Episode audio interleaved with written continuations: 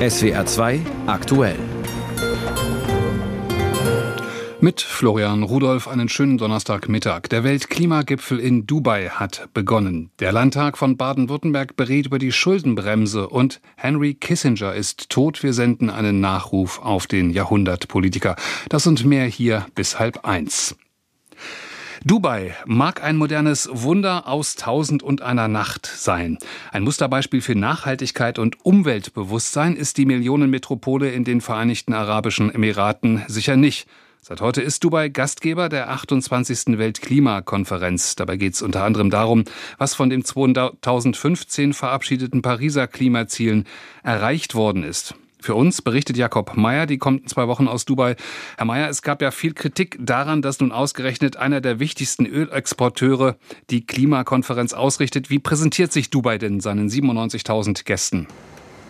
Ja, und es ist ja nicht nur die, äh, das Gastland Dubai, sondern es ist auch noch der Mensch, der da an der Spitze der äh, Konferenz steht. Das ist nämlich ausgerechnet der Industrieminister der Vereinigten Arabischen Emirate und er ist Chef des staatlichen Ölkonzerns ADNOC. Sultan Ahmed Al-Jaber, der ist äh, zum Konferenzpräsidenten gekürt worden.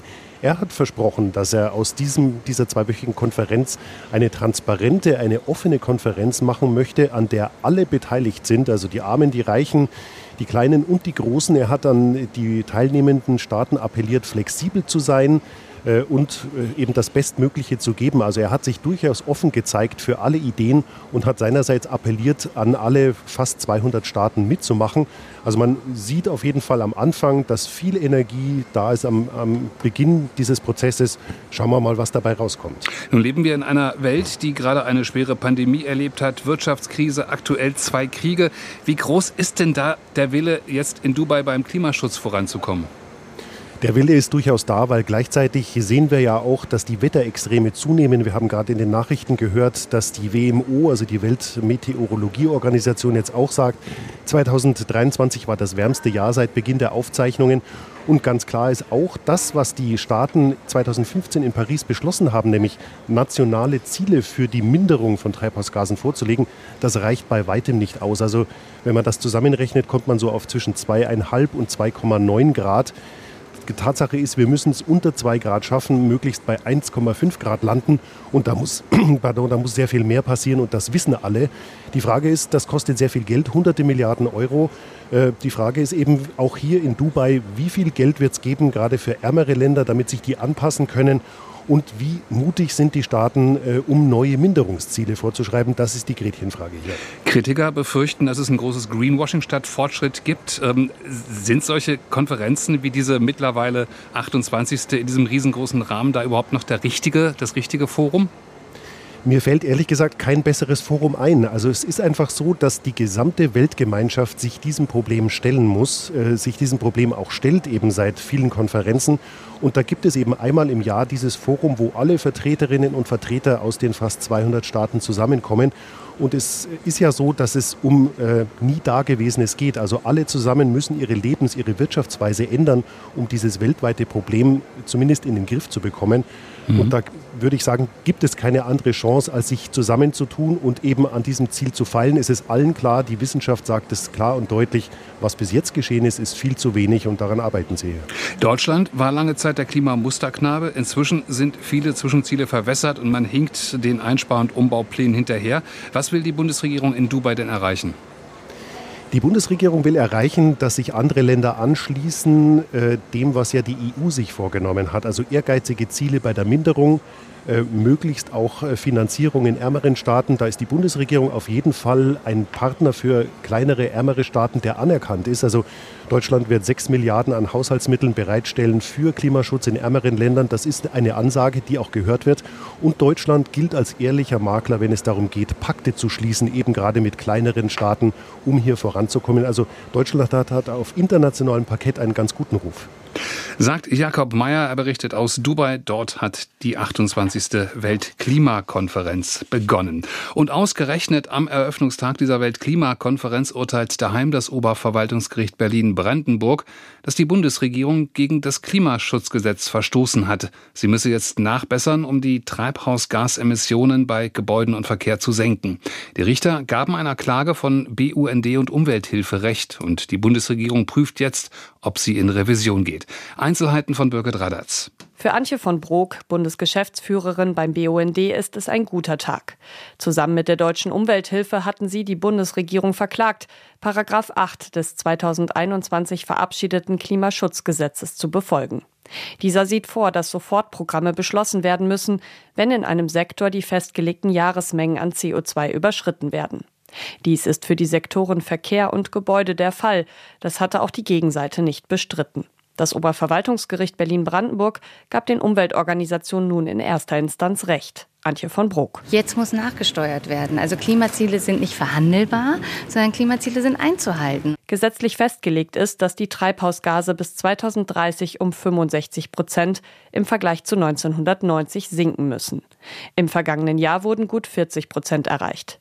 Die Vertreterinnen und Vertreter der Bundesregierung hatten argumentiert, bei den Einsparungen komme es nicht auf einzelne Sektoren an, sondern vielmehr darauf, welche Gesamtsumme an CO2-Emissionen am Ende bis zum Jahr 2030 eingespart wird und verwiesen auf das im Oktober verabschiedete Klimaschutzprogramm. Dies sei jedoch nicht mit einem Sofortprogramm vergleichbar, stellte die zuständige Richterin Ariane Holle fest. Welche Maßnahmen die Sofortprogramme enthalten, das sei der Bundesregierung überlassen, hieß es in der mündlichen Begründung. Wichtig sei, dass sie wirkungsvoll seien, so Barbara Metz, Bundesgeschäftsführerin der Deutschen Umwelthilfe. Im Verkehrsbereich es, liegt es auf der Hand, ein Tempolimit einzuführen, was es sonst schon überall in Europa gibt. Diese Maßnahme ist kostenlos und spart 11 Millionen Tonnen CO2 pro Jahr sofort mit ein. Das Dienstwagensteuerprivileg muss abgebaut werden und dann stehen auch die Mittel zur Verfügung, um im Gebäudesektor zum Beispiel die Sanierungsoffensive für marode Schulen und Kindergärten auf den Weg zu bringen. Doch eigentlich will die Bundesregierung das Klimaschutzgesetz von 2021 2021 ändern, um nicht in jedem einzelnen Sektor nachbessern zu müssen. Das würde ein Ende von Sofortprogrammen bedeuten. Diese geplante Änderung ist aber noch nicht beschlossen. Zwar sehen die Umweltorganisationen in dem Berliner Gerichtsurteil nun eine Stärkung der Sofortprogramme, Klägeranwalt Felix Eckert erwartet jedoch auch, dass die Bundesregierung in zweiter Instanz vor das Bundesverwaltungsgericht ziehen wird. Und die entscheidende Frage wird dann sein, ist während des Prozesses vor dem Bundesverwaltungsgericht das Klimaschutzgesetz geändert oder nicht?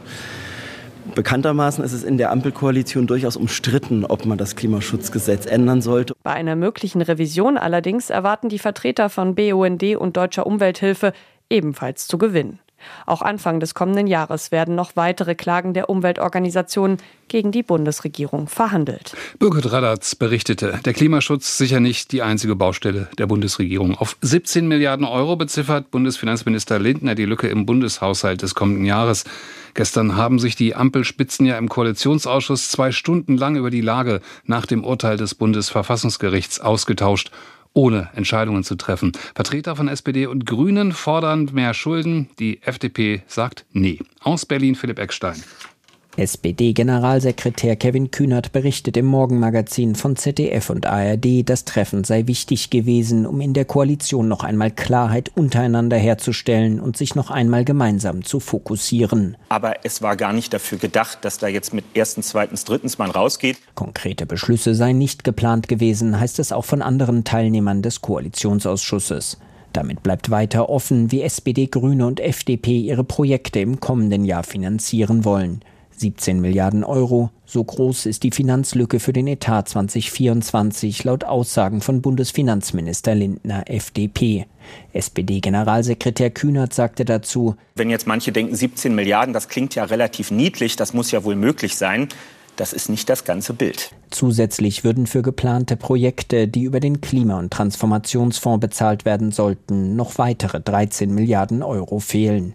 Der SPD-Politiker warb erneut dafür, die Schuldenbremse auch im kommenden Jahr auszusetzen. Die FDP lehnt das ab. Und nicht nur in Berlin, auch im baden-württembergischen Landtag ist über die Schuldenbremse gestritten worden. Und zwar heute Vormittag. Ministerpräsident Kretschmann von den Grünen gehört hier zu denen, die die Schuldenbremse gerne reformieren möchten. Er regiert bekanntlich in Baden-Württemberg mit der CDU und deren neuer Landeschef Hage, der sagt Finger weg. Christian Susanka berichtet.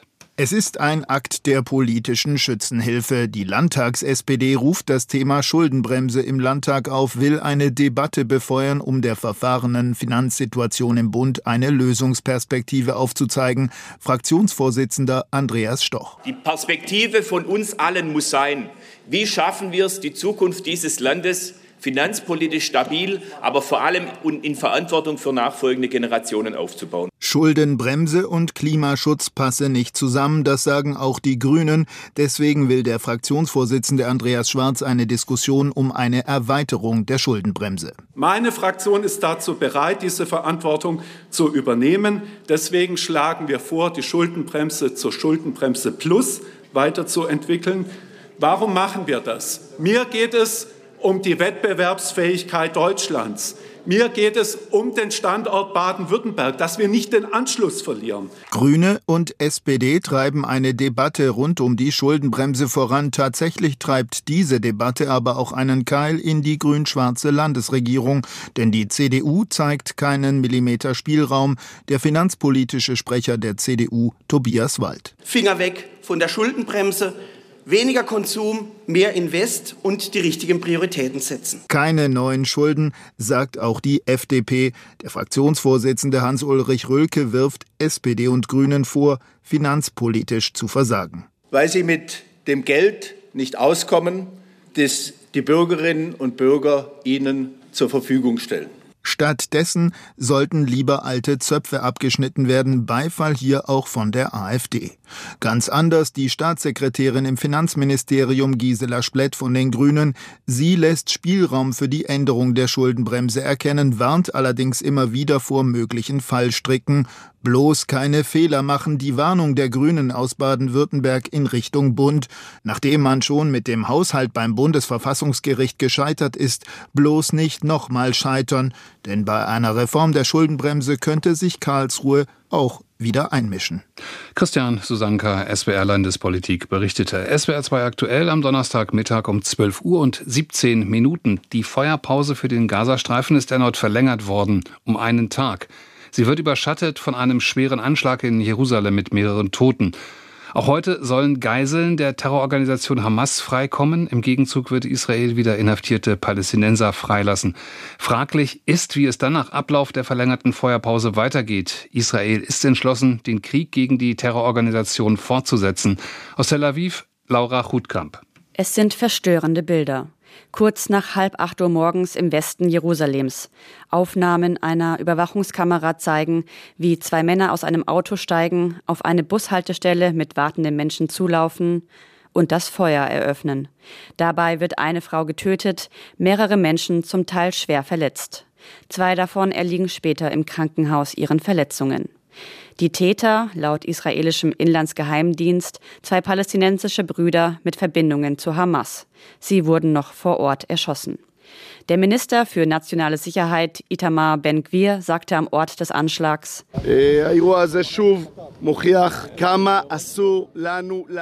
das Ereignis beweist wieder, dass wir keine Schwäche zeigen dürfen, dass man mit der Hamas nur durch Waffen reden kann, nur durch Krieg. Die Hamas bekämpft man. Die Hamas spricht mit zwei Stimmen. Die eine Stimme fordert eine Waffenruhe und die zweite Stimme fordert den Terror. Meine Position zu einer Waffenruhe ist bekannt. Es darf nicht zugelassen werden, dass die Hamas mit zwei Stimmen zu uns spricht. Ben Gvir positioniert sich nach dem Anschlag gegen eine anhaltende Feuerpause. Die klare Gegenposition nimmt der US-Außenminister Anthony Blinken ein. Er ist seit heute zum dritten Mal seit dem Angriff der Hamas auf Israel am 7. Oktober in Tel Aviv. Dort wirbt er neben einer Verbesserung der humanitären Hilfe für den Gazastreifen für eine Verlängerung der Feuerpause. Blinken verurteilte den Anschlag in Jerusalem bei einem Treffen mit dem israelischen Staatspräsidenten Herzog deutlich, hielt aber an seinen Bemühungen für eine anhaltende Feuerpause fest. We have seen uh, over the last week the very In den letzten Wochen gab es die positive Entwicklung, dass Geiseln freigelassen und wieder mit ihren Familien vereint wurden. Das soll auch heute so weitergehen. Dadurch konnten wir auch eine Verstärkung der humanitären Hilfe im Gazastreifen vorantreiben, wo sie von unschuldigen Zivilisten dringend benötigt wird. Dieser Prozess führt also zu Ergebnissen. Das ist wichtig und wir hoffen, dass es so weitergehen kann. Gleichzeitig freue ich mich auf ausführliche Gespräche mit der israelischen Regierung über das weitere Vorgehen in Gaza. Im Gazastreifen sind weiter über eine Million Menschen auf der Flucht. Die humanitäre Lage ist laut Menschenrechtsorganisationen katastrophal. Durch die Feuerpause können Lkw mit Hilfslieferungen über die Grenze gebracht werden. Auch heute, da die Waffenruhe um einen Tag verlängert wurde. Im Laufe des Tages sollen acht weitere israelische Geiseln freikommen und dafür im Gegenzug wieder palästinensische Gefangene aus israelischen Haftanstalten entlassen werden. Soweit Laura Chutkamp aus Tel Aviv. Henry Kissinger, der war schon ein Elder Statesman, als ich noch ein kleines Kind war. Dieser Mann prägte schon vor mehr als einem halben Jahrhundert die US-Außenpolitik. Zunächst als nationaler Sicherheitsberater, dann als Außenminister. Das alles mitten im Kalten Krieg. Ich habe mich als Kind immer gefragt, wie ein Deutscher das schaffen konnte. Seine deutschen bzw. fränkischen Wurzeln hat Heinz Alfred Kissinger nie verloren, auch nie seine Liebe zu Deutschland, obwohl er als Kind mit seiner Familie vor den Nazis fliehen musste. Er hielt auf Deutsch die Trauerrede beim Staatsakt für Helmut Schmidt und er besuchte in diesem Jahr noch hundertjährig noch einmal seine Geburtsstadt Fürth. Jetzt ist Henry Alfred Kissinger in seinem Zuhause im US-Bundesstaat Connecticut gestorben. Der Nachruf von Arne Bartram.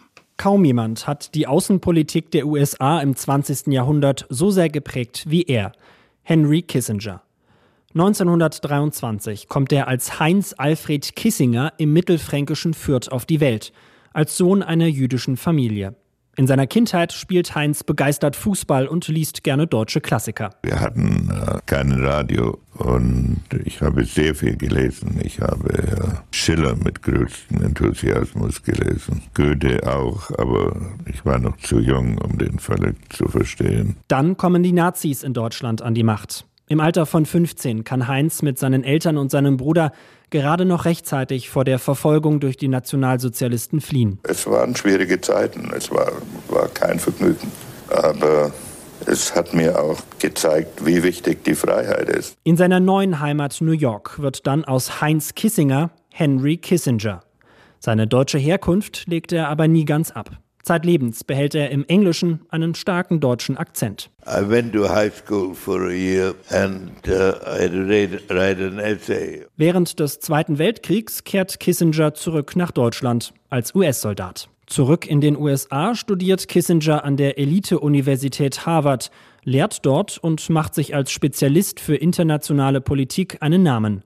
Ende der 60er Jahre holt ihn der republikanische Präsident Nixon als nationalen Sicherheitsberater ins Weiße Haus. Später wird Kissinger Außenminister. In seinen politischen Ämtern setzt Kissinger die Interessen der USA knallhart durch.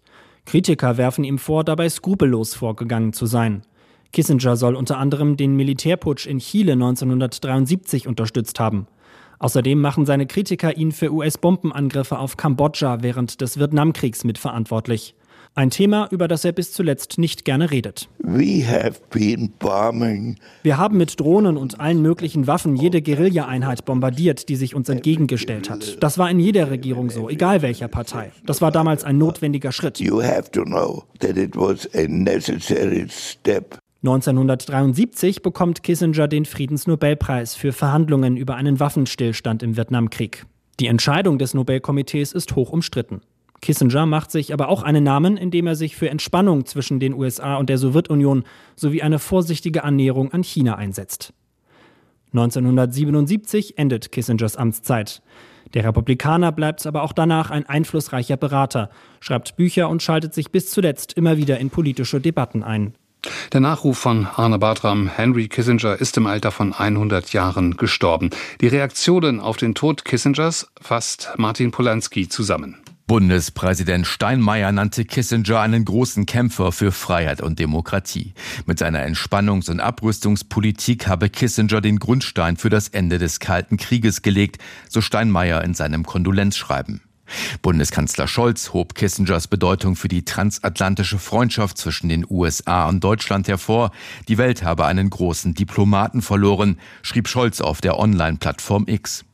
Der bayerische Ministerpräsident Söder nannte Kissinger einen der wichtigsten und klügsten Außenpolitiker des vergangenen Jahrhunderts. Er sei als Bayer, Franke und Fürther seiner alten Heimat bis zuletzt verbunden gewesen, so Söder. In seinem Kondolenzschreiben betont der Bundespräsident, dass die Nationalsozialisten Kissinger die Heimat geraubt hätten. Gleichwohl habe er seinen hundertsten Geburtstag in Fürth gefeiert. Sehr berührend, nennt das Steinmeier. Martin Polanski mit den deutschen Reaktionen auf den Tod von Henry Kissinger. Das Oberlandesgericht Stuttgart hat am Vormittag zehn Männer zu teils mehrjährigen Haftstrafen verurteilt. Sie sollen Mitglieder der sogenannten Gruppe S gewesen sein. Das ist eine rechtsextremistische Vereinigung, die terroristische Gewalttaten geplant haben soll, mit dem Ziel, die Bundesregierung zu stürzen. Christoph Kehlbach berichtet aus Stuttgart. Benannt ist die Gruppe S nach Werner S., der laut Urteil Rädelsführer und Gründer der Vereinigung war. Das Oberlandesgericht hat ihn deshalb heute zu sechs Jahren Freiheitsstrafe verurteilt. Es habe laut Anklage Gleichgesinnte aus ganz Deutschland zusammengeführt. Zuerst im Netz, später gab es persönliche Treffen. Terroristische Anschläge auf Moscheen, auch Mordanschläge auf Moslems und grünen Politiker wie Robert Habeck und Anton Hofreiter seien dabei diskutiert worden. Das Ziel, bürgerkriegsähnliche Zustände in Deutschland auszulösen und die staatliche Ordnung zu beseitigen. Ein Informant aus der Gruppe hatte die Polizei früh in Kenntnis gesetzt. Schon wenige Tage nach der Gründung gab es im Februar 2020 Durchsuchungen und Festnahmen. Von zunächst 13 Beschuldigten starben zwei während des Strafverfahrens. Zehn wurden heute zu teils mehrjährigen Haftstrafen verurteilt, unter anderem wegen Gründung und Mitgliedschaft in einer terroristischen Vereinigung. Den Informanten aber sprachen die Richterinnen und Richter frei. Rechtskräftig ist die Entscheidung noch nicht. Revision zum Bundesgerichtshof ist möglich. Christoph Kehlbach berichtete und wir kommen zur aktuellen Wirtschaft in SWR 2 aktuell. Die Zukunftsaussichten für Deutschlands letzte Warenhauskette Galeria Karstadt Kaufhof, die haben sich über Nacht deutlich verschlechtert. Gestern schon hatte ja die Muttergesellschaft Signa Holding Insolvenz in Eigenverwaltung beantragt. Bedeutender für die Kaufhäuser ist aber, dass jetzt auch eine Schweizer Tochter von Signa in Zürich einen Antrag auf Gläubigerschutz gestellt hat. SWR Wirtschaftsredakteur Michael Wegmer, wie hängt das mit Galeria Karstadt Kaufhof zusammen? Ja, da geht es um die Signa Retail Selection AG und das ist unter dem Dach der Signa Holding derjenige Unternehmensbereich, zu dem eben Galeria Karstadt Kaufhof offiziell auf dem Papier gehört. Und diese Retail Selection, die will nicht in das Insolvenzverfahren der Mutter, also der Holding, mit hineingezogen werden und hat deshalb eben selbst einen Antrag auf Gläubigerschutz und Nachlassstundung gestellt, so heißt das in der Schweiz, mit dem Ziel, diesen Bereich, Zitat, geordnet zu liquidieren. Und das heißt eben nichts anderes, als die großen Bestandteile zu verkaufen verkaufen. In der Retail Selection hat Signa einige Beteiligungen an europäischen Handelsunternehmen zusammengefasst. Die sollen jetzt eben offenbar verkauft werden, bis auf, das ist schon klar, die Beteiligung an der Schweizer Handelskette Globus. Also braucht aber Galeria Karstadt Kaufhof, so sieht es aus, auf jeden Fall einen neuen Eigentümer. Eigentlich war der Optimismus ja recht groß bei den Kaufhäusern. Die Rede war von einem starken Ja. Wie ist Galeria Karstadt Kaufhof denn gerade aufgestellt?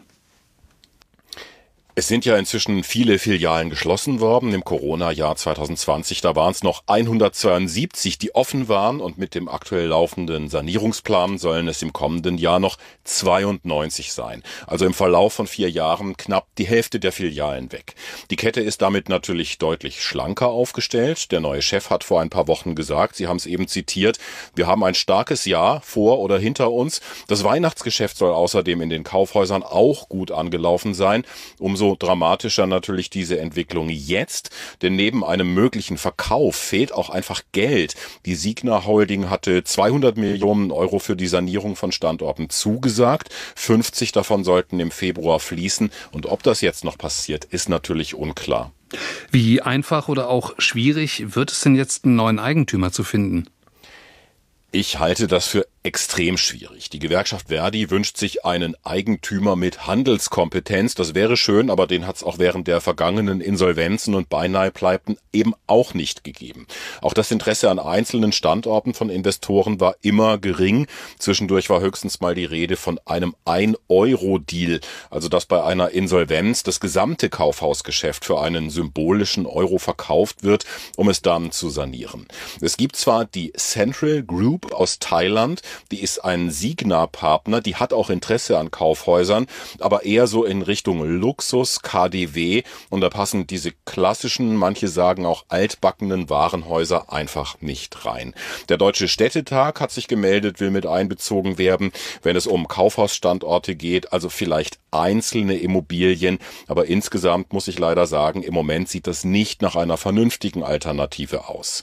Ganz kurz noch, der DAX leicht im Plus bei 16.200 220 Punkten. Und das war die aktuelle Wirtschaft mit Michael Wegmar. Mein Name ist Florian Rudolph.